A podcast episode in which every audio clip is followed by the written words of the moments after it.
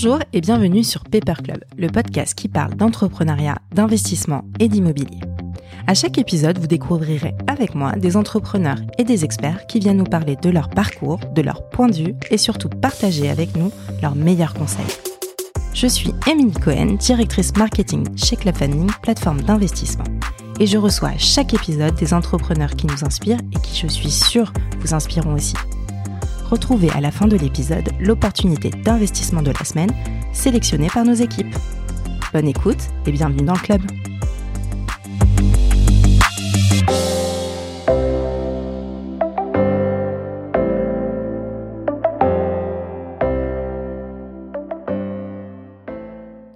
Bienvenue pour ce nouvel épisode de Paper Club. En ce moment, on entend beaucoup parler de licorne française et aujourd'hui, nous avons la chance de recevoir un des fondateurs d'une d'entre elles, Aircall. Jonathan Angelov fait partie de ces entrepreneurs français qui ont su révolutionner leur marché. Je vous entends déjà penser, Aircall, quel rapport avec l'immobilier? Aucun, si ce n'est que Jonathan est un passionné de l'immobilier, une activité qui occupe tous ses week-ends. Mais n'allez pas croire que ce n'est qu'un hobby. Aguesso Capital, dont vous allez découvrir l'histoire, fait partie des grands de la place parisienne. Je vous laisse découvrir dans cet épisode cet entrepreneur aux multicasquettes. Bonjour à tous, bienvenue sur euh, Paper Club. Aujourd'hui, je suis en compagnie de Jonathan Angeloff. Salut Jonathan. Salut Émilie. Eh ben écoute, pour la petite histoire, je vais le raconter quand même. Euh, Jonathan et moi, on a un petit parcours en commun puisqu'on a fait euh, quelques années dans le même lycée. Euh, je t'ai redécouvert après coup. On avait perdu contact via Aircall. On va en parler aujourd'hui. je suis ravie de te recevoir. Merci d'avoir répondu à cette invitation. Merci Émilie, c'est gentil. Écoute, je vais essayer de faire mon mieux. tu le sais parce que tu en as fait pas mal des épisodes de podcast. On commence toujours les épisodes par une petite présentation. Donc, est-ce que tu veux bien te prêter au jeu et te présenter pour les auditeurs qui nous écoutent aujourd'hui? En quelques mots, je suis Jonathan Angelov, donc j'ai 35 ans aujourd'hui. je suis le cofondateur d'Aircall, euh, ma casquette Aircall, qui est on va dire ma casquette principale euh, dans ma vie, qui est une société dans la téléphonie d'entreprise, euh, où on équipe les entreprises avec un logiciel qui permet à l'entièreté de l'entreprise de passer et recevoir des appels euh, et d'intégrer l'ensemble, on va dire, de, de ce système, donc de la téléphonie, à l'ensemble des outils que les entreprises utilisent déjà. Donc, pour expliquer concrètement, parce que c'est pas du tout clair ce que je viens de dire, euh, toutes les entreprises ont souvent un, téléphone de bureau, des téléphones de bureau, que ce soit pour leur service client ou que ce soit pour leurs équipes commerciales. Tout le monde a des téléphones avec lesquels ils passent et reçoivent des appels. On supprime, euh, on va dire, le, hardware et on remplace par un logiciel qui est sur les ordinateurs des collaborateurs, mais également sur leur smartphone et qui va s'intégrer aux outils CRM, aux outils clients, aux outils euh, service client de ces entreprises et donc pour leur permettre d'être plus productifs et de rendre chaque appel un petit peu euh, plus simple et, et mieux, mieux informé au fur et à mesure du temps. Et donc à date aujourd'hui, Aircall, c'est 700 personnes dans le monde, mm-hmm. Dont 350 à Paris, le reste à New York, environ 100, 150 personnes à New York, à Sydney, une cinquantaine, à Madrid, une cinquantaine aussi, en Angleterre, à Londres, Berlin, et en Inde euh, récemment. Ah Donc euh, des bureaux un petit peu partout. Euh, essentiellement des bureaux commerciaux avec une tech qui est plutôt très basée en France et un petit peu en Inde évidemment, mais sinon assez concentré entre la, en Europe et euh, le reste des bureaux ont un objectif surtout de, de, pouvoir aller chercher un nouveau type de clientèle, notamment le bureau de Sydney qui est notre troisième gros bureau. Le, le gros bureau étant euh, Paris qui contrôle l'Europe, IMIA, et euh, North America, donc New York qui contrôle l'intégralité des États-Unis. Et puis maintenant, on a Sydney qui contrôle l'entièreté de l'Asie-Pacifique. C'est le bureau APAC. Donc voilà un petit peu pour ma petite présentation. Euh. Alors, tu m'as surtout présenté, présenté pardon, Aircall, mais moi j'aimerais bien qu'on rentre vraiment dans ton parcours si tu veux bien. Euh, j'aime bien aller creuser un petit peu, euh, voir qui tu es, parce que souvent, ce que tu racontes, enfin ce qu'on me raconte, ça décrit un petit peu le parcours après. Et puis en plus, toi, tu as un parcours qui est pas tout à fait linéaire, assez atypique si je puis dire. Est-ce que tu peux déjà me dire où est-ce que tu as grandi Alors, je le sais parce qu'on se connaît, Non, mais, mais déjà, on on, commence, on commence par ça. Bon, bah, les auditeurs, préparez-vous à une heure de, de- de monologue maintenant. Mm. Euh, non, mais j'ai oui, j'ai un parcours assez atypique, Euh, un parcours dont j'ai pas toujours été fier, on va dire. Et avec les années, j'ai appris à m'accepter, à être fier un petit peu de ce que je, je suis. Donc, euh, pour la petite histoire, j'ai grandi à Paris. Je suis un vrai Parisien, euh, né à Paris, dans le 16e arrondissement. Euh, dans une famille plutôt euh, bourgeoise à l'origine, donc euh, avec une maman seulement, pas de papa malheureusement, euh, né de père inconnu. Ma mère a fait un, un déni de grossesse de 8 mois, ce qui était extrêmement rare, Mm. et donc euh, je suis né sans avoir de père, et j'ai grandi avec ma maman, donc euh, on va dire une maman qui gagnait bien sa vie jusqu'à mes euh, 12-13 ans. Et euh, j'allais dans les bonnes écoles privées, tout ça, c'était sympa, euh, la belle petite vie euh, du petit Parisien. Et malheureusement, à, à 12-13 ans, tout a basculé. Euh, ma mère a tout perdu. Euh, chaque centime qu'elle avait a tout perdu. Un matin, les, huissiers sont venus chez moi, ils ont ouvert la porte. Euh, C'était un mardi. Et ils ont ouvert et ma vie a changé à partir de ce moment-là. Ils ont dit qu'ils me prenaient avec eux. L'assistante sociale m'a dit que j'allais partir en famille d'accueil, car ma mère n'allait pas pouvoir s'occuper de moi. Euh, ils ont saisi les appartements de ma mère, tout ce qu'on avait en fait, euh, les comptes, l'argent, euh, chaque centime. Il restait plus rien et donc du coup, euh, je me suis retrouvé en banlieue parisienne euh, euh, en famille d'accueil. Donc ça, c'était un peu le choc. Donc là, je me retrouve à la DAS. Hein, euh, pour ceux qui savent pas ce que c'est, ça a été renommé l'aide sociale à l'enfance, donc l'ASE.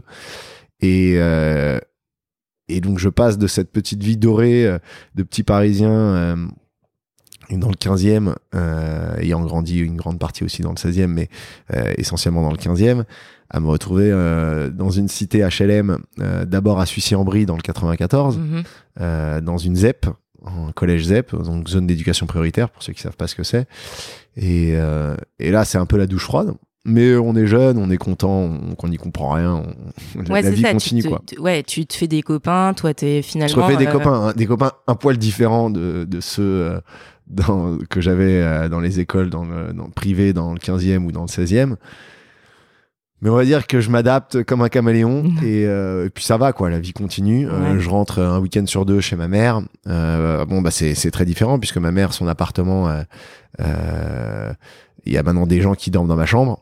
Euh, j'ai plus de chambre puisque bah, il faut bien qu'elle elle vit, il faut bien qu'elle euh, paye ses charges, il faut bien qu'elle puisse se nourrir. Donc j'ai plus de chambre, j'ai plus rien, mais je rentre quand même les week-ends avec euh, ma grosse valise que je me prends sur les épaules et je pars le vendredi soir ou le samedi matin de la famille d'accueil et pour aller pour aller à Paris. mhm. Je dors par terre dans le salon. Bon, ouais, ça paraît très compliqué, mais en fait, ça va quand on est jeune. Je vous assure qu'à 13-14 ans, en fait, dormir par terre, on, on est limite content. Mhm. Euh, C'était l'époque des futons en plus, donc euh, ça va. J'avais l'impression d'avoir un futon. Euh, et non, et donc ouais, la vie un petit peu compliquée. Au bout d'un an, je, euh, je me retrouve à devoir changer de famille d'accueil parce que la famille d'accueil dans laquelle je suis, elle, elle déménage dans le sud. Et donc euh, on me bouge dans une autre famille d'accueil qui est à Épinay-sur-Orge dans le 91. Et donc là, je vais, euh, donc je passe au- dans- en lycée surtout. Je vais au lycée euh, en seconde. Et euh, c'est là où je vais euh, à Jean-Baptiste Corot. Et je crois que c'est là que Émilie et moi euh, euh, se croisons pour la première fois. Exactement.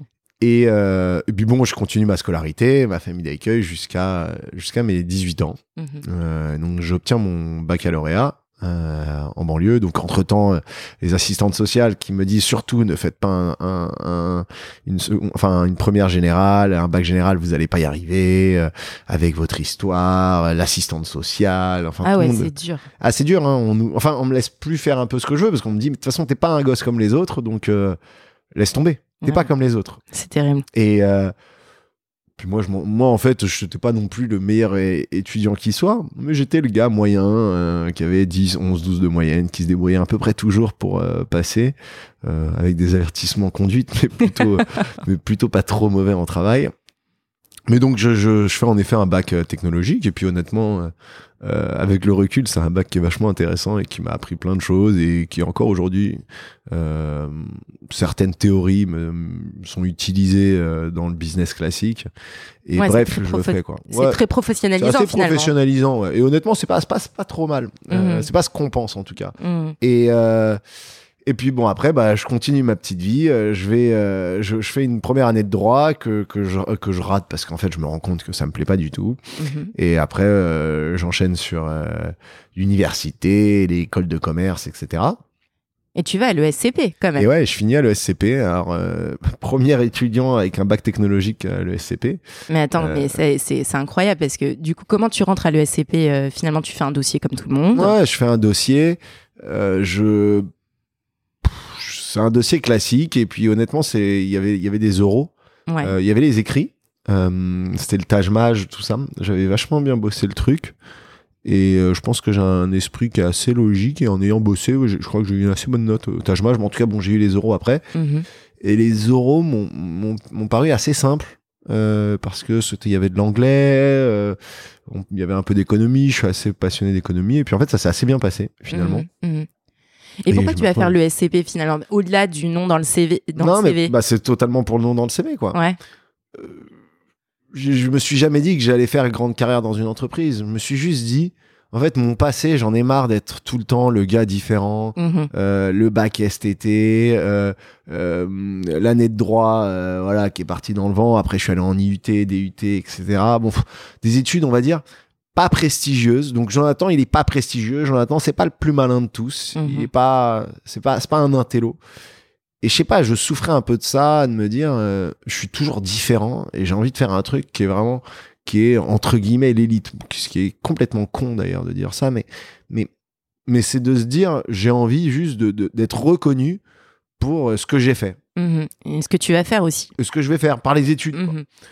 Et, euh, et c'est vrai que je me souviens toujours de ce, mon professeur de SCP qui un jour me l'a dit, quoi, qu'en- en gros, à des, cours de finance où je suis complètement perdu, je m'en sors pas parce que j'ai pas du tout les bases en maths, Mhm.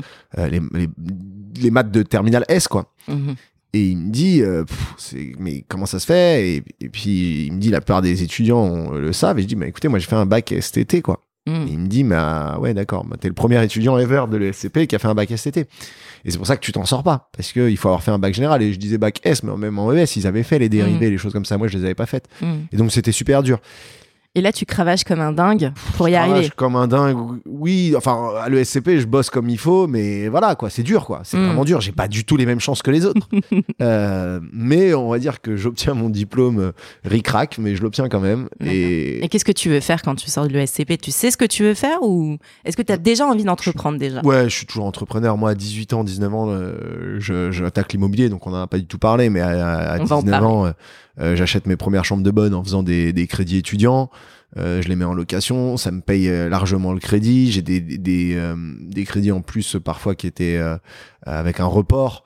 Donc en fait, je, je prends tout de suite du cash. Ouais. Euh, Mais comment à 18 ans tu penses à ce genre de choses? Parce que quand tu as 18 ans, tu clairement pas envie d'investir dans l'immobilier. Tu as envie d'investir dans des euh, consoles, éventuellement euh, dans une voiture ou des choses comme ça. Pourquoi toi tu penses à l'immobilier tout de suite? Tu vois tout de suite qu'il y a quelque chose à faire?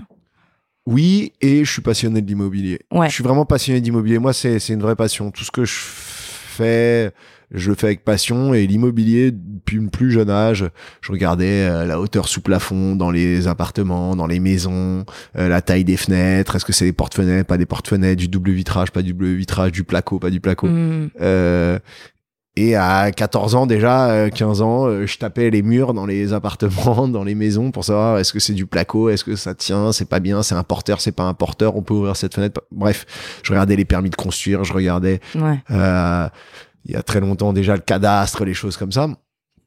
Et donc, de, de, de manière assez logique, je me dis, il faut que j'achète de l'immobilier. En plus, ma mère avait tout perdu. Le seul truc qui lui restait, c'était son appartement. Mhm. Je me dis, en fait, c'est ça qu'il me faut, quoi. Il faut que je me mette à l'abri et je me mets à l'abri avec de l'immobilier. Mhm. Et donc, j'ai commencé à acheter. Et puis, franchement, ça faisait des rendements.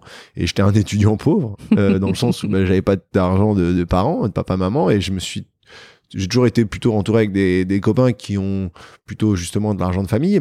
Et donc, je voulais surtout pas être le gars différent. Il y en a ras-le-bol d'être différent. Et je me dis, bon, bah, je vais, euh, euh, je vais gagner de l'argent autrement. Et euh, l'immobilier était une belle manière. Et donc, j'étais, d'ailleurs, j'avais plus d'argent que tous mes copains qui ont de l'argent de famille, puisque moi, je- à 19 ans, euh, 20 ans, je travaillais déjà en parallèle. Donc, en plus, j'avais des petits jobs de serveur, de livreur de pizza, Ouais. livreur de journaux, enfin, tous les jobs possibles et imaginables.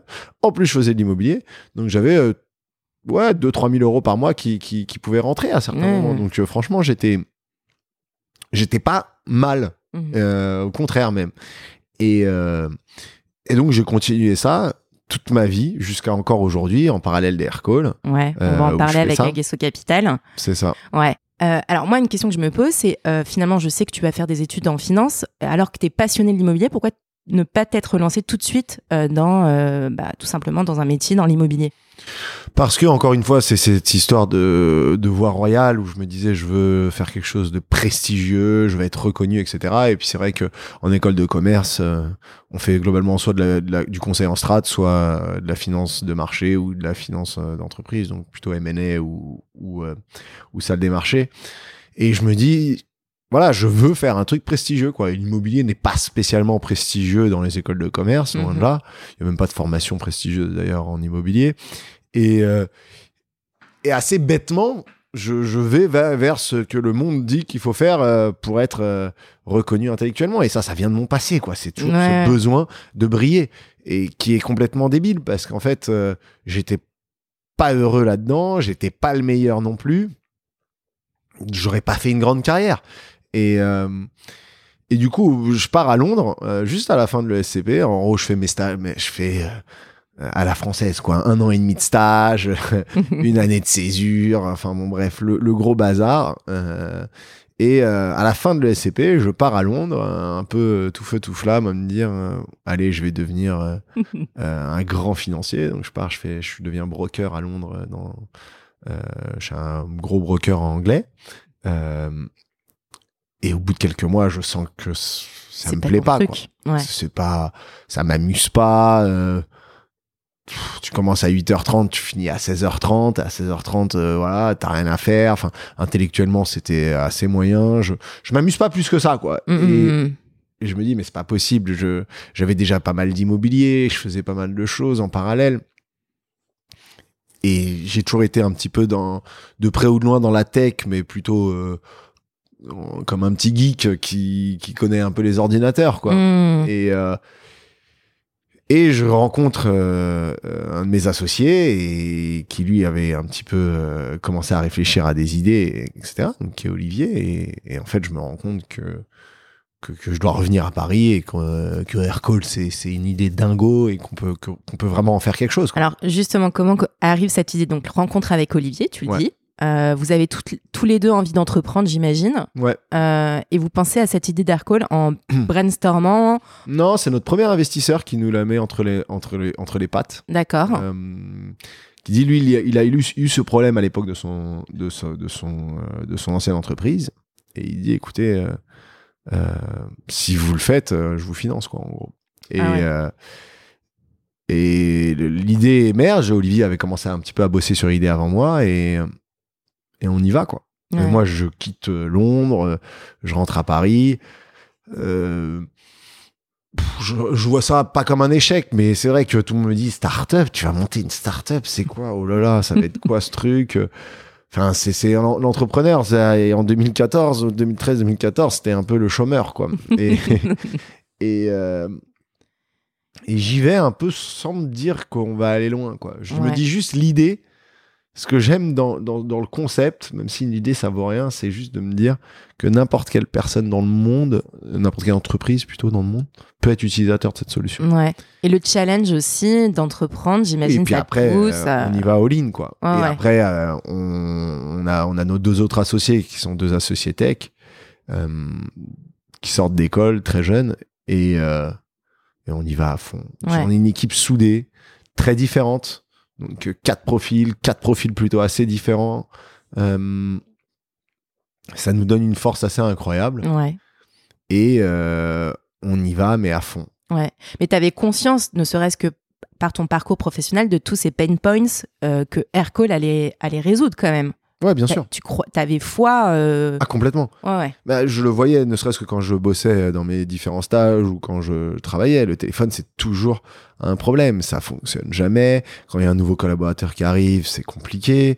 Euh, quand il y a un changement de ligne, c'est compliqué. Quand on veut réécouter un appel, c'est impossible. Euh, Les, il faut loguer les appels manuellement euh, dans, dans les CRM. Lorsqu'on appelle un service client, la personne nous demande quel est notre nom et notre prénom alors que on est client de l'entreprise et donc ils ont notre numéro. Enfin bref, il y avait plein de sujets comme ça qui tournaient dans la tête où je me dis il y a quelque chose d'illogique. Mm, mm, mm. Et donc en fait on va on va dans ce sens-là. Euh, et euh, ça se passe bien d'un point de vue business revenu. Ça veut dire que les chiffres sont bons, on a une belle croissance, on crée une vraie machine de sales et c'est cool, ça, ça marche bien. En revanche, on se plante un peu sur la tech où le produit fonctionne mal, beaucoup de bugs, des problèmes de qualité de voix, Mhm. euh, une vraie complexité à avoir un produit qui, qui est stable euh, d'un point de vue qualitatif. Mhm. Et donc, euh, les clients sont assez mécontents. Mhm. Mais nous, on continue à croître, on vend toujours. C'est un peu Ouais. difficile. Donc, pendant les quatre premières années d'Aircall, euh, c'est ça. C'est Mais vous avez conscience de ces problèmes, donc vous allez tout faire, tout on mettre en œuvre Ouais, pour résoudre ces problèmes d'un point de vue tech. En gros, no- notre première année et demie, c'est on construit un produit canon. Mhm. Et les quatre années suivantes, ça a été on déconstruit et on reconstruit le produit Ouais. pour que ça fonctionne bien. Ouais. Et jusqu'à fin 2018, on avait ces problèmes de qualité. Et début 2019, tout a été fixé. Équipe accrue. Entre temps, on a levé euh, plus de 225 millions de dollars. Donc, euh, ça nous a aussi incroyable. permis, ça nous a aussi permis de, euh, de nourrir cette croissance. Mhm. Et Vous êtes devenu la puis ce 16e euh, licorne française, c'est ça. qui vous a permis aussi, j'imagine, bah, de, bah, en termes de notoriété, euh, ça, vous a permis, ça vous a donné une vitrine incroyable et ça vous a permis d'avoir de nouveaux clients aussi, j'imagine? Oui et non, parce qu'on va dire qu'on était, on était déjà assez connus, on avait à peu près un peu moins de 10 000 clients. Euh, oui, ça, ça, ça fait une notoriété, Plus grand public, peut-être. ça fait un peu plus de notoriété en tout cas. Ouais, Et, mais ça ne change pas euh, vraiment la trajectoire de la boîte. On reste très humble vis-à-vis de tout ce qu'on doit faire encore. Nous, notre vision, c'est euh, d'être le leader mondial des télécoms euh, B2B. Donc, euh, on en est très loin. Et, il faut, et ça, il faut l'avoir en tête. Euh, Aujourd'hui, on est bien sûr très innovant et, euh, et on apporte quelque chose de différent vis-à-vis des opérateurs traditionnels B2B. Mais notre, euh, notre vision va très loin. Et donc, euh, moi, je reste hyper humble par rapport à tout ça et à tout ce qui nous reste à faire. Le chemin va être encore long, quoi, Mhm. globalement. Ouais. On va bientôt parler d'immobilier, mais juste une dernière question euh, par rapport à Aircall. Pendant la période de confinement, qui a été une période terrible, vous, j'imagine que ça a été un énorme tremplin. Alors c'est horrible de le dire, mais il faut le dire. Ça vous a permis, j'imagine, de gagner des parts de marché un peu plus importantes parce que on était tous chez soi, on avait besoin de se, de s'appeler, on avait besoin de, alors il y avait toute la visio, etc. Mais est-ce que tu as vu vraiment une euh, derrière une différence euh, au niveau de, de tes parts de marché après confinement ou pendant confinement ou pas tellement? Pas tellement, Ah en ouais. fait. Ouais, en fait. En fait, les entreprises se digitalisent plus, c'est sûr. Ouais, On a, on, a, on a beaucoup vendu pendant le confinement, plus que habituellement, on est d'accord, mais on a aussi beaucoup perdu des clients. Ah oui, Ben, Il y a énormément de clients qui ont souffert et qui ont dit euh, nous, on coupe les coûts, on met des gens en, télé, en, en chômage partiel ou même en chômage tout court, on vire. Et en fait, euh, l'un dans l'autre, ça s'est compensé. Donc, l'année 2020 n'a pas été une année exceptionnelle pour Aircall. Ok. C'était une année où on a fait, je crois, 64% de croissance, quelque chose comme ça. Mais tu vois, 2021, on, a- on vient de faire 75% de Ah oui. croissance. Donc, c'est différent. Ouais, Euh, et nous, on a été toujours habitués à, à l'ultra-croissance chez Aircall. Notre première année, on a fait un million de chiffre d'affaires. L'année 2, on a fait 3 millions. Après, on a encore fait x3, de 3 à 9, de 9 à 18, 18 à, à 36, etc., etc. Donc, on est habitué à faire, on a fait x3, x3, puis x2, x2, x2. Euh, et donc, il y a eu le fameux 60% en 2020 et hop, 75% en 2021. Mm. Et 2022, on prévoit une croissance euh, de près de 70%. Donc, euh, c'est pas une bonne année. C'est il y a eu un changement de paradigme en tout cas qui est intéressant. Mhm. Euh, et d'ailleurs, c'est marrant parce que je- j'en parlais hier avec ma euh, avec ma, ma responsable branding. euh, que c'est un article que j'aimerais bien écrire dans les, dans les, dans les semaines à venir, euh, c'est de parler justement du casque, qui a été quelque chose qui a été toujours assez refusé dans les entreprises euh, traditionnelles, où les, les salariés voyaient avoir un casque sur les oreilles être un, un, un un a- téléopérateur. un téléopérateur, ouais, voilà. Et donc, en fait, il y avait une sorte de, de, de vision de mettre un casque sur la tête et d'être un, un, téléopérateur, un agent de call center, un ringard, j'en sais rien. Ouais. Et les gens refusaient. Et puis, on avait, on avait pas mal de clients comme ça qui nous disaient Ah non, mais le casque, moi, c'est hors de question. Moi, je suis un patron, j'ai mon téléphone, je décroche, je suis plus chic, quoi. et euh, et c'était, c'était vraiment embêtant parce que pendant pas mal d'années, il y avait, c'était un, un- un point bloquant parce qu'il y avait des clients qui nous disaient ah non moi je peux pas signer chez vous si vous me fournissez pas un téléphone fixe. Ouais. Et nous par définition c'est pas notre business model de fournir du hardware. Et donc on refusait systématiquement et parfois je me posais la question est-ce qu'on fait pas une connerie? Et on va dire que le, le Covid a, a au moins mis les choses au au clair par rapport à ça, a dit bon bah c'est terminé, euh, euh, le casque tout le monde l'accepte puisque tout le monde fait des vidéoconférences et donc euh, mettre un casque pour passer les appels. Des- en plus d'être plus pratique, bah c'est plus ringard, donc c'est cool et en fait ça nous permet de vendre un peu plus. Mais euh, mais voilà quoi. En gros, c'est c'est c'est- ça a pas changé grand chose. Euh, le seul- la seule chose positive que je vois à ça pour Aircall euh, et pour les entreprises en général, c'est une accélération de la digitalisation Ouais. et, et on va dire qu'on a gagné sûrement 3-4 ans dans, les, dans, le, dans le monde traditionnel sur euh, se digitaliser. Mhm. Et alors, du coup, quels sont les axes de développement? T'en parlais un petit peu. Est-ce que vous avez des. Alors, en termes d'internationalisation, je crois qu'on y est. Ouais, Ouais. on, on y va partout. On va, on va aller aussi euh, en, Lati- en Amérique latine, qui est Ouais. un peu la prochaine étape. Mhm. Comme ça, on a couvert le monde entier et on n'a plus qu'à, il y a plus qu'à faire. Voilà, c'est magnifique. On parle immobilier? Allez, Allez, avec Aguesso Capital, tu nous as raconté un petit peu euh, tes premiers parcours en immobilier. Et puis après, tu vas faire une autre rencontre. Euh, Gaëtan Chebrou, ton Ouais. associé. c'est Ouais. ça. Euh, comment vous êtes rencontrés? Euh, à l'école, on se rencontre juste après le bac. D'accord. On est tous les deux dans un IUT de banlieue, qui est franchement pas le meilleur IUT de France, mais euh, on se rencontre là-bas. On est les deux seuls Parisiens. Alors moi, j'étais, euh, j'avais 18 ans, donc euh, à mes 18 ans, j'ai dû me débrouiller un petit peu. Donc j'étais, sortais de la famille d'accueil, donc je me suis mis dans un foyer de jeunes travailleurs dans le 13e arrondissement, et lui habitait pas très loin.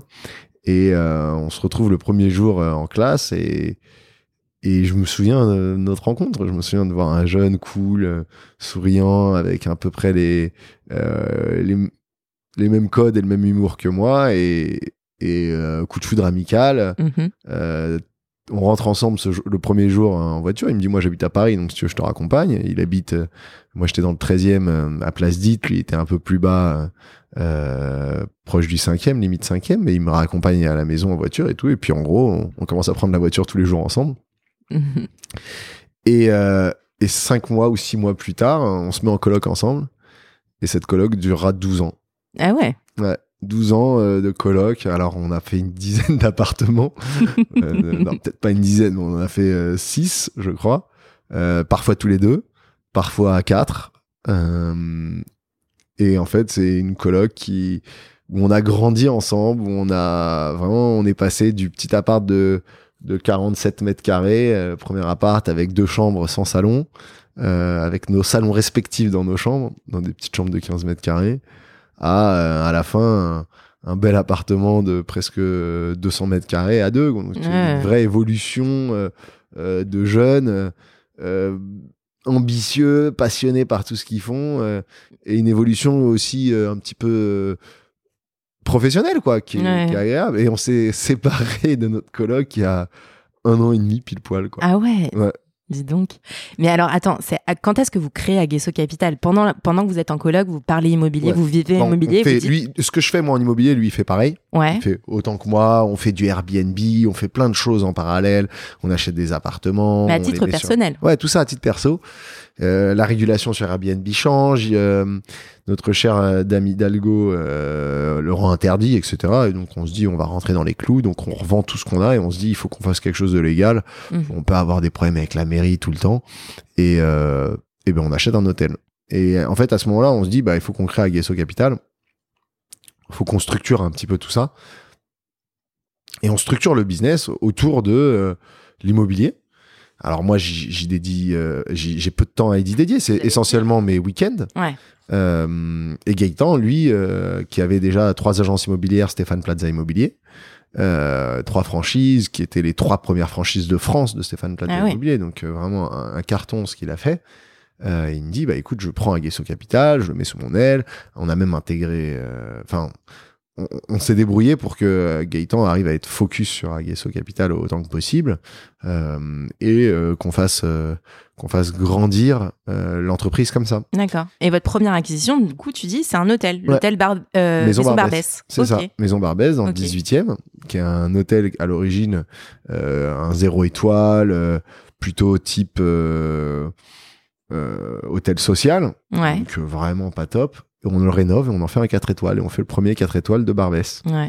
Et, euh, et avec toutes les, on va dire, euh, toute la, avec la, la plus grande fierté, on l'appelle Maison Barbès parce que, ouais, Barbès, c'est pas le plus beau quartier de Paris, mais c'est un quartier que tout le monde connaît et ça sert à rien de cacher qu'on est à Barbès. On est à Barbès et on en est fier. C'est à Mhm. côté de Montmartre. C'est un quartier qui se gentrifie. C'est un quartier qui change. C'est un quartier euh, qui est beau. En vrai, euh, les immeubles sont beaux, les, les avenues sont belles. Et on fait ce pari. Et, euh, et bon, euh, là, euh, le- l'envers du décor, c'est que on l'achète fin 2018 et que du coup, on rénove pendant un an et demi et il est prêt à ouvrir en mars 2020. Et ouais. Donc, euh, au pire moment de l'histoire possible et Pour imaginable ouais. pour un hôtel. Là, c'est un peu la catastrophe financière. Je me retrouve, moi, à devoir mettre euh, de l'argent pour payer les crédits, pour payer tout ça. Euh, donc, c'est très dur, même encore aujourd'hui. hein. Là, on est en, en janvier 2022 et, et finalement, c'est encore difficile, quoi. Mhm. Euh, ça prend du temps, euh, on a des hauts et des bas. Cet été, c'était pas mal. Là, on est re de nouveau à la baisse. C'est compliqué. Mais on, a, on a exécuté et on a vraiment exécuté le travail de l'hôtel comme on l'a imaginé. Et on Mhm. se souvient avec Gaëtan quand on l'a, quand il était terminé, sorti de terre, tout est fait. Quand je fermais les yeux et quand on fermait les yeux tous les deux, on se souvenait qu'en fait c'était exactement ce qu'on avait imaginé. Mhm. Et tu vois, et c'est cool de se dire, ce que tu avais en tête, c'est ce que tu as fait. Puis bon, un hôtel de 29 chambres, euh, pas évident quoi à gérer. Donc les directeurs, on met tout ça, on change quatre fois de directeur, on- très difficile de trouver quelqu'un de bon, euh, et des, surtout des personnes autonomes et tout. Et donc finalement, on a réussi. Ouais, et en ouais. parallèle, euh, l'aventure continue parce qu'à Guesso Capital, c'est une foncière, ouais. c'est c'est C'est pas uniquement de l'hôtellerie, on est Non, sur c'est d'autres classes ouais. d'actifs. Il y a du tout, on fait résidentiel. du résidentiel, on a des immeubles de bureaux, on a des immeubles de- d'habitation, on en a surélevé un, on fait du marchand de biens également dessus, Ouais. on, a, euh, on a des parkings, des sous-sols euh, qu'on loue à des, euh, à des boîtes de logistique, pas mal de choses en parallèle. Et ça, c'est la, magie d'avoir un associé euh, brillant et très travailleur qui, euh, qui fait cette partie-là, qui gère ça toute la semaine euh, et qui, qu'on est en train d'essayer de faire grandir avec nos petits bras. Et c'est vrai qu'il y a, il, y a 5-6 ans, on va dire que les sommes qu'on avait sur nos comptes en banque étaient, étaient, euh, étaient assez faibles et qu'avec l'immobilier, on a pu faire pas mal de leverage, faire pas mal de choses. Et du coup, aujourd'hui, le- les actifs qu'on a sont, sont assez élevés Mhm. euh, en termes de montant, que ce soit brut ou euh, après impôt, euh, après pardon, après crédit. Euh, on a réussi à faire grimper euh, euh, la valeur d'Aguesso Capital et on continue, on continue à acheter. Là récemment, euh, euh, on a acheté un, immeuble dans le 17e euh, et on fait plein plein de, de choses. Et quand vous faites quand vous réalisez des acquisitions, est-ce que vous alors tu couvres tous les segments, quasiment toutes les classes d'actifs, hein, hôtellerie, commerce, bureau, résidentiel. Mais est-ce qu'il y a une lettre motive Est-ce vous y a, enfin, je veux dire, est-ce qu'il y a un fil conducteur dans, dans ce que vous voulez faire dans l'immobilier? Ou est-ce que c'est plutôt du coup de cœur euh, ou une opportunité? C'est un peu des deux. C'est déjà un, nous on a une passion, c'est rénover le, euh, le patrimoine parisien. Ouais. On est très Paris. Alors on a commencé à faire la banlieue un petit peu, mais en fait rénover le patrimoine en général, c'est une vraie passion chez nous. Ouais. C'est-à-dire que moi, ça me rend dingue de voir des, des, des, des locaux vides, euh, abandonnés, laids. et, et- et notre passion commune, c'est ça, c'est de, de, de recréer euh, les buildings dans, dans- de, de, de, de l'époque, quoi. Mhm. Les, les, les immeubles haussmanniens sont des, des- vraiment des immeubles, mais somptueux. Mhm. L'histoire de ces bâtiments est dingue. Euh, chaque bâtiment a, a son histoire particulière, que ce soit euh, les immeubles très bourgeois haussmanniens, les immeubles d'angle, les, euh, les immeubles type pas très bourgeois, donc immeubles un peu de rapport. Chacun a, des histoires en fait, et nous on aime on aime voir un peu l'histoire, comprendre pourquoi le bâtiment a été créé, comment il a été construit, etc. Et essayer de lui redonner un petit peu ce euh, les couleurs d'an- d'antan. Mhm. Et euh, on n'hésite pas à aller remettre les moulures d'époque, on n'hésite pas à refaire le parquet d'époque, jamais on va changer un parquet, on va toujours essayer de reprendre le parquet d'époque et, et on Garder le fait le avec passion. cachet, quoi. quoi. Ouais, le le cachet. on Mais en apportant une touche de modernité. Bien sûr, bien sûr, Ouais. bien sûr, mais, mais rénover le patrimoine parisien. Ouais. Euh, malheureusement, je vais critiquer un peu ce qui est arrivé dans, dans les années euh, les années 70, euh, aux années début des années 2000. Malheureusement, les marchands de biens euh, étaient plutôt des, des investisseurs euh, qui étaient là, oui, pour faire de l'argent, mais comme tout le monde, mais surtout ils s'en fichaient du patrimoine, donc euh, on foutait des faux plafonds partout, on, on faisait sauter les, euh, euh, les moulures, euh, on rénovait à la va-vite avec de la canalisation euh, cheap, euh, des murs cheap, du crépi, du, de la toile de verre. Bref, on a, on, je trouve qu'on a beaucoup dénaturé. On voit les appartements qui ont été rénovés entre les années 80 et début des années 2000. Ça a été fait vraiment à, à la sauvage. Et, et moi, j'aimerais bien justement qu'on recrée l'inverse, quoi. Mhm. Et euh, on recrée des choses jolies. On, quand on a des beaux immeubles euh, face à nous, on, on- vraiment on respecte le patrimoine euh, qu'on rénove. Et moi, je suis un grand fan euh, des immeubles haussmanniens, évidemment, mais j'aime aussi tout ce qui est art déco. Euh, pareil, les immeubles art déco, c'est- c'est c'est des joyaux urbains. Euh, parce que on va dire qu'ils rassemblent euh, les avantages de l'ancien avec les avantages du récent, donc euh, isolation, euh, solidité et à la fois hauteur sous plafond, moulure, cheminée, Enco, moulure parquet cheminée.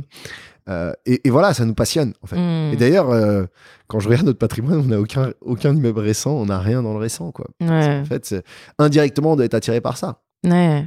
Bon, très clair. Et alors, dernière question par rapport à l'immobilier, et après tu vas me raconter euh, une autre histoire parce que je sais que tu as une casquette de business angel aussi. Tu as mille vies, en fait. Ouais. tu as mille vies. Euh, dernière question sur l'immobilier. Euh, Est-ce que tu penses à passer plus de temps sur ces sujets-là ou finalement aujourd'hui tes week-ends te suffit pour cette aventure? Bah, j'ai Aircall. Ouais, Aircall, ça. c'est ma- ta, ta ma première vie. vie, quoi. Ouais, c'est ma première vie, c'est ma vie de la semaine. Comme j'ai toujours dit, c'est ma vie de ma semaine. C'est euh, du lundi au vendredi. Je suis 100% sur Aircall. Je dédie ma vie à Aircall. Euh, je, je travaille de 9h à 22h tous les soirs et je me l'impose. Euh, J'adore ça. Ouais. Et je passe un bon moment.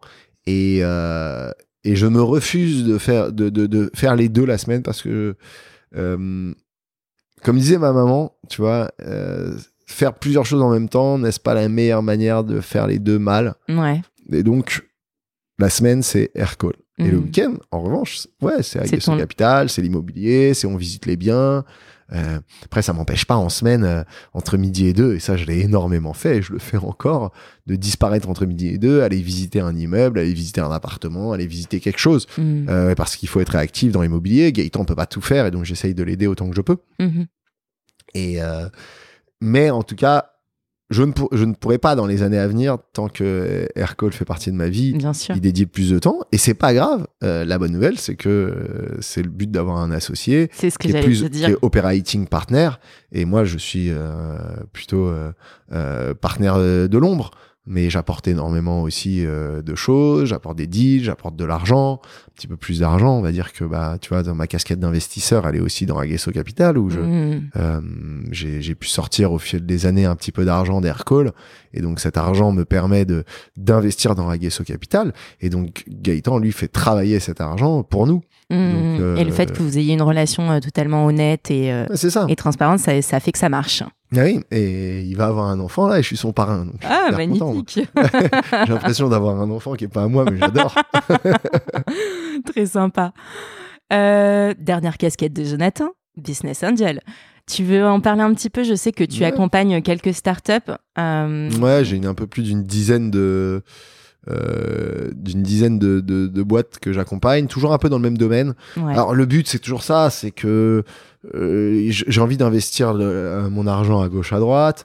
Je suis passionné aussi par par l'entrepreneuriat en général et c'est vrai que à la fois Aircall euh, c'est une success story, c'est cool, euh, euh, c'est canon, mais de l'autre côté, je, je ressens parfois il y a quelque chose qui me titille où je me dis ah il y a des gars qui créent des boîtes, ça me manque aussi quoi. Ouais. Parce qu'aujourd'hui Aircall, c'est créé, on va dire les- les- la création est terminée. Ouais. Maintenant, c'est du management, c'est de la gestion. C'est très différent. Mhm. Et c'est vrai de voir de nouveaux entrepreneurs qui se lancent euh, un petit peu dans ce que moi j'ai j'ai fait à l'époque avec Aircall.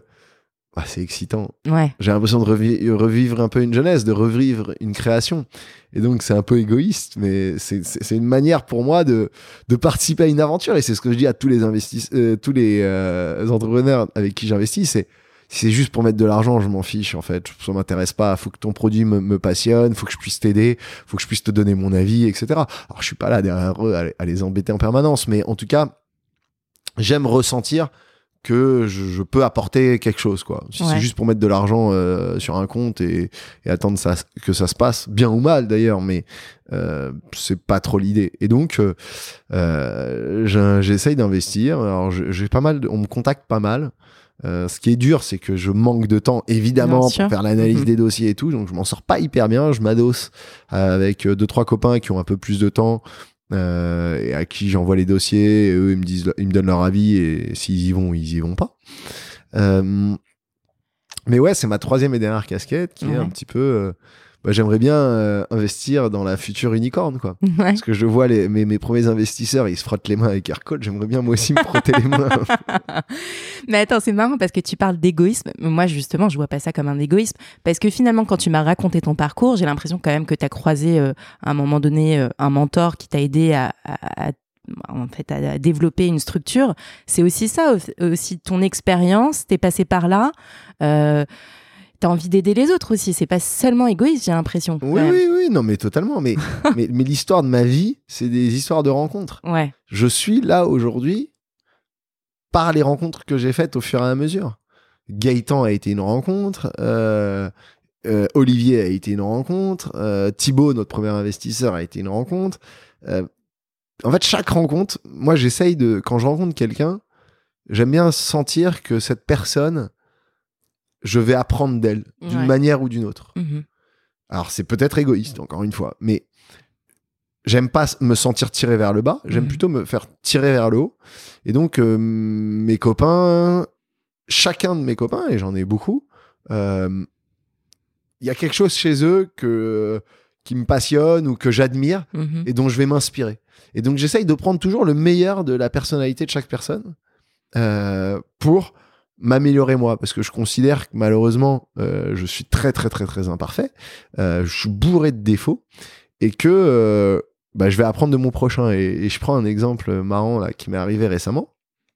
Un de mes copains qui a euh, 48 ans, bon je vais pas citer son prénom parce qu'il va me tuer, et, et qui m'a engueulé à une soirée. Il est venu me voir, il me dit, tu vois là, t'as, t'as, t'as merdé, t'as été irrespectueux, le, gars te parlait, t'écoutais pas, euh, t'es à gauche, à droite, etc. Et sur le coup, ça m'a fait vachement mal. J'ai dit, attends, mince, c'est, c'est... Ah, d'accord, attends, mais explique-moi, qu'est-ce que j'ai fait? Je m'en suis pas rendu compte, tu vois Et il m'a corrigé, quoi. Il me dit, c'est pas grave, je te le dis, mais c'est important que tu le saches. Mhm. T'as, pas été, euh, t'as pas été très bien élevé sur le coup, quoi. Mhm. Et je dis, ah, je suis désolé, écoute, euh, voilà, je vais essayer de corriger. Et tu vois, moi, j'attends ça de mes amis. J'attends de mes amis qui me disent quand je fais quelque, quand je, quand je fais quelque chose de mal. Je m'en fous, je, je suis content aussi quand ils me disent quand je fais quelque chose de bien. mais, mais, mais en fait, j'aime apprendre de mes erreurs et en tout cas, euh, avoir entendu ça, sur le coup, ça m'a fait réagir. J'étais là, mince, parce que c'est pas du tout l'image que je veux envoyer.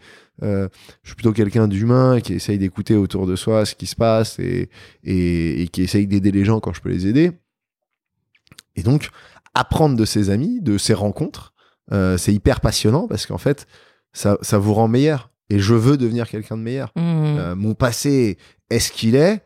Euh, mon éducation est ce qu'elle est. Euh, voilà, grandi en famille d'accueil, la cité, une maman qui parle à peine français. Euh, Aujourd'hui, maman est décédée. J'ai une éducation qui est particulière, quoi. Mhm. Donc, j'ai pas été éduqué comme euh, un enfant classique avec un papa, une maman. Euh, et voilà, moi, j'ai été éduqué, baloché à gauche à droite. Donc il y a des automatismes que je peux ne pas avoir, il y a des choses que je peux faire qui ne se font pas. Euh, et, et j'essaye d'apprendre. Mm. Euh, je- je- J'en fais des bêtises et j'adore apprendre, comme par exemple la table. Mes copains qui se moquent toujours de moi, dès que la, la, la table, la- la- la- la- l'assiette arrive, bah, je mange parce que j'ai faim. mais mais c'est des choses, on, juste, on m'a pas éduqué, quoi. C'est horrible, mais c'est, mais c'est pas grave. J'en ris et, et j'essaye de m'améliorer. Ouais, bon, c'est ton côté spontané aussi qui, qui fait que c'est comme ça. Bah, j'ai j'ai des copains sympas qui me disent ça fait partie de ton charme. Il y en a d'autres qui m'engueulent tout le temps et c'est pas grave. Et si, et alors là, euh, il y a sûrement des auditeurs euh, peut-être qui ont une idée entrepreneuriale, qui nous écoutent. Si toi, tu t'as donné quelques conseils, mais si tu devais donner vraiment un conseil pour toi, primordial, euh, pour se lancer. c'est de c'est de ne pas ne jamais regarder derrière soi quand on commence. En fait, le, le truc classique de l'entrepreneuriat, c'est euh, c'est de commencer. T'es hyper excité. T'as une sorte de c'est une courbe de Gauss quoi, Mhm. Euh, la gaussienne. Donc euh, putain, je, je me souviens de mes cours de maths. tiens. Euh, non, c'est la gaussienne. C'est ça part tout de suite en exponentiel très très haut. Et en fait, à un moment, il y a un moment de doute, et hop, et là, ça redescend dans l'autre sens. Et, et il faut surtout pas paniquer. En fait, si on a eu l'idée, si on a réfléchi, on, on a bien étudié la chose, les obstacles, c'est que des étapes. Et la chose classique, c'est de regarder derrière soi et de se dire, mais est-ce que, en fait, j'étais pas mieux dans mon ancien job? Est-ce que, putain, j'ai plus de sécurité, j'ai plus rien Mhm. Attention parce que ça, en fait, c'est regarder derrière soi, c'est presque avoir déjà perdu. C'est parce qu'on se demande, est-ce que revenir en arrière n'est pas mieux que de continuer tout droit? C'est toujours ce- cette scène de film que j'adore, qui est Bienvenue à Gataka. Mhm. Pour ceux qui l'ont vu, euh, regardez-le, le film, il est sympa. Mais où il y a deux frères qui se challengent de traverser euh, la mer, en- entre, entre deux îles, quoi. Traverser la mer en nageant. Et c'est deux frères jumeaux, euh, ou deux frères tout court. et ils partent tous les deux, ils nagent, c'est leur challenge. C'est moi je vais réussir, ah, ok, bah moi aussi, bah vas-y, on y va. Et à un moment, il y a un des frères qui est un. Ils, ils ont pas mal avancé, commence à pratiquement plus voir l'horizon, donc euh, plus voir euh, d'où ils sont partis. Et il se retourne à un des frères et il dit euh, Ça, ça commence à faire loin là, est-ce qu'on devrait pas revenir? Et l'autre frère, il réagit très bien, et, je trouve que l'entrepreneuriat, c'est ça, il dit Tu viens juste de perdre le challenge. Mais il dit Mais pourquoi? Mais Parce qu'en fait, tu viens de te poser la question de Est-ce qu'on va pouvoir revenir? Moi, je me poserai pas cette question, donc dans tous les cas, je vais continuer tout droit. Allez, salut. Et il part sans lui. Et en fait, à ce moment-là, l'autre, il sait qu'il a perdu. Parce qu'en fait, tu t'es demandé Est-ce que il faut pas que je revienne Ouais, Et ce fait de se demander, c'est terminé. Un entrepreneur, c'est un peu pareil. Il faut pas se poser la question. Il faut aller tout droit. Tout droit. Évidemment, il faut pas aller droit dans le mur. Mais il faut pas se poser la question de est-ce que c'est pas mieux de revenir en arrière? Il faut aller jusqu'au bout. D'accord.